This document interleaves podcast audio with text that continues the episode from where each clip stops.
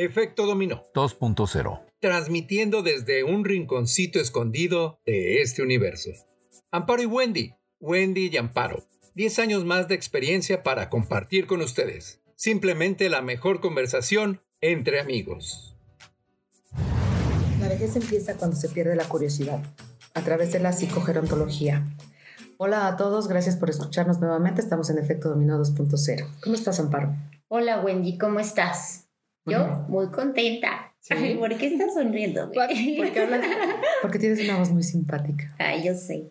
Pero bueno, hoy tenemos a una chava que es muy jovencita, muy bonita, que además tiene una experiencia que yo no conocía, no había escuchado hablar de eso. Y ella, Fernanda Cadena, es psicóloga especialista en adultos mayores y psicología del envejecimiento, un tema que nos voló la cabeza porque ni lo conocíamos. Bienvenida, Fer.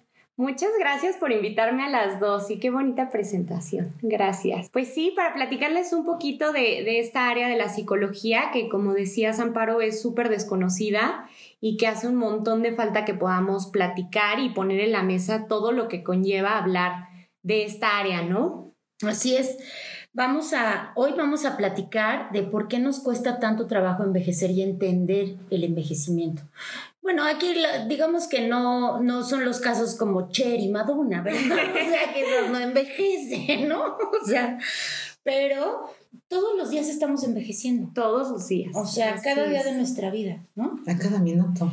Exactamente, y eso tiene que ver con una nueva filosofía de cómo vamos acogiendo la vejez y el envejecimiento, que a mí me gustaría hacer como un pequeño paréntesis en distinguir estos dos conceptos, ¿no?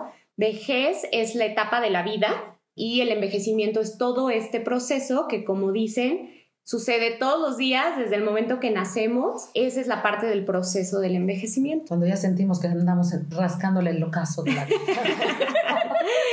Cuando uno dice ya ando repartiendo la miseria, pero no, es que no. O sea, bien dices, y dentro de los datos duros, etcétera, yo, por ejemplo, chequé que todavía para el 2019, pues en el mundo hay 697 millones de personas que se consideran que están en la etapa de los 60, 65 años. Exactamente. Y que, pues, finalmente, ojalá todos vayamos para allá. Pero como bien dices, de pronto nos cuesta mucho trabajo vernos la cana, vernos la ruguita, que de pronto estás haciendo ejercicio y ya te cuesta más trabajo que una dieta que hacías a los 20, que en una semana bajabas 5 kilos y te podías ir a la playa, claro. frenar el biquinazo. Hoy tienes que programar esa, salida con seis meses de anticipación y te pones un traje completo, ¿no?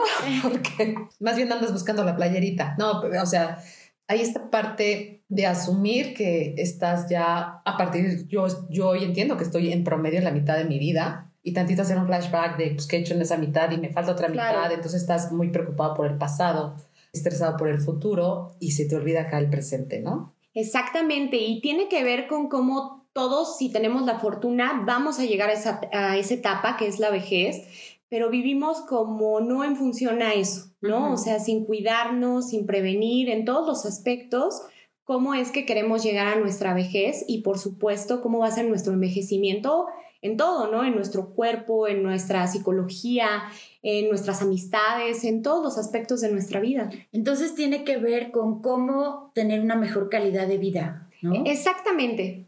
O sea, tú lo que haces en tu terapia, Fer, quiero entender, es que vas guiando a la persona, la vas acompañando eh, para que tenga una mejor calidad de vida, ¿no? Exacto, tiene que ver con concebir la vejez y el envejecimiento de manera diferente y por supuesto tratar a las personas que ya están en esta etapa y cambiar las ideas que tenemos en torno.